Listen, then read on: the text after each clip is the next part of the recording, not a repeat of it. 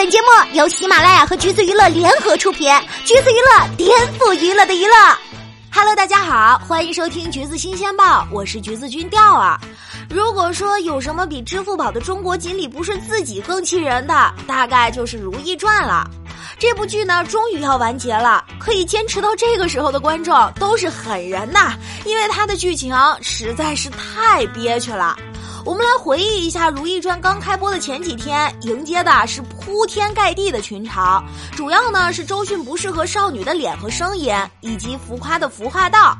其实呢，忍受完前几集的乡村爱情风格之后，整个画风就回到了优秀的轨道。可是吧，追到现在，《如懿传》终于露出了它最大的问题。如懿快点断发的话题已经上了好几次热搜了，大家为了迎接这一天，表情包都已经准备好了。给不了解剧情的人讲一下，这个啊是《如懿传》最后的重头戏，断发代表恩断义绝，然后如懿含恨去世，反派魏嬿婉被扳倒，皇帝幡然醒悟。追了这么久的剧啊，就靠着这点预告吊着了。微博上看了一圈，不少人跟钓儿一样想要弃剧，因为大家都觉着这个剧情太憋屈，人设太气人了。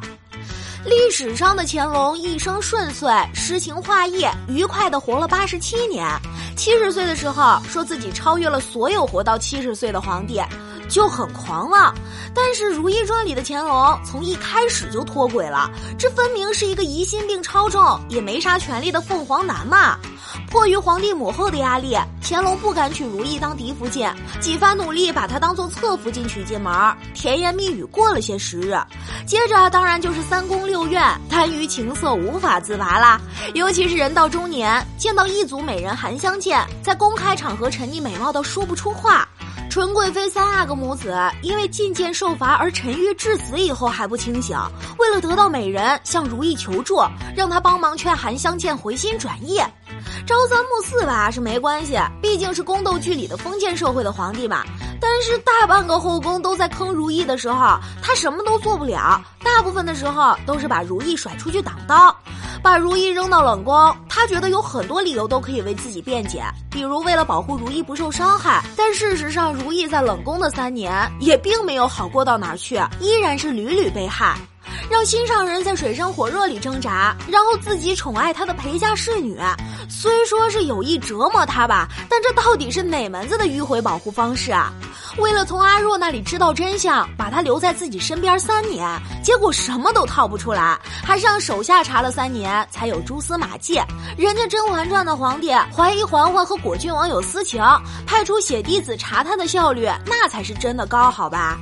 不仅大家觉得这个皇帝不行，就连林心如真情实感的追剧之后，都想弃掉自己丈夫的剧。霍建华自己演着演着，也觉着皇帝太对不起如懿了。当然啦，宫斗剧里的精髓永远是女主角，关注在女主身上得不到共鸣感，电视剧才会真的失去吸引力。周迅在表演者眼里讲过自己改了剧本，他认为如懿是皇后，不能杀人，也不能借刀杀人。周迅设想的是如懿是不害人、不宫斗的圣母，这个前提也要是帝后感情甚笃，这在历史和剧情上都站不住脚跟。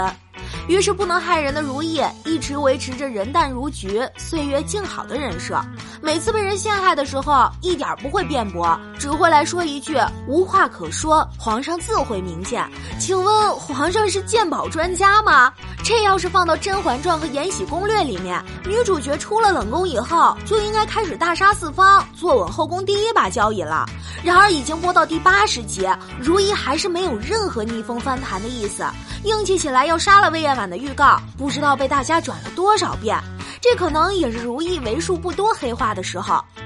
当然啦，根据原著，如懿也不会翻盘，最后只会在冷宫清冷的死去。没有哪一次是女主角自己翻盘的，每次都是如懿身边的小天使助攻才摆脱嫌疑。尤其是领了男二剧本的海兰，大家啊想要看周迅演绎人性复杂和处事矛盾。最后差不多等到了一个刘三好，她明明是和皇帝青梅竹马的白富美，但是从来不把握机会，反而给了出身草根的令妃大把逆袭的机会。比如知道令妃并非善类，但是从来没有怎么深究，失去了这么多，却从来没有真正的打算反击。导演说如懿就像南方的绿梅和北方的深宫格格不入。如懿之所以完全不争，按照周迅的说法，她大概就是一个爱情至上的人。隔壁的《延禧攻略》之所以可以看得那么令人畅快，是因为这个剧大多数的剧情和人设都是按照现代思维和三观建立的，很能够引起人的共鸣。但是真实的那个年代就是男权至上，更何况是皇权，大部分女人在深宫高墙里的结局都是悲哀的。可是编剧和作者写的如懿又真的太过悲哀了，如懿一路靠着女主光环才能活到现在。让观众们感到疲劳也就不意外了。其实《如懿传》从主角设定开始就已经是脱轨的，大家应该都被科普过了。历史上的乾隆就是不喜欢乌拉那拉皇后，以她为主人公的电视剧肯定会越看越憋屈。这部剧的宣传口号是“帝后的婚姻围城”，看完以后应该没有人想要进入到这座围城里了吧？能够坚持看到现在的观众，调儿表示一下 respect。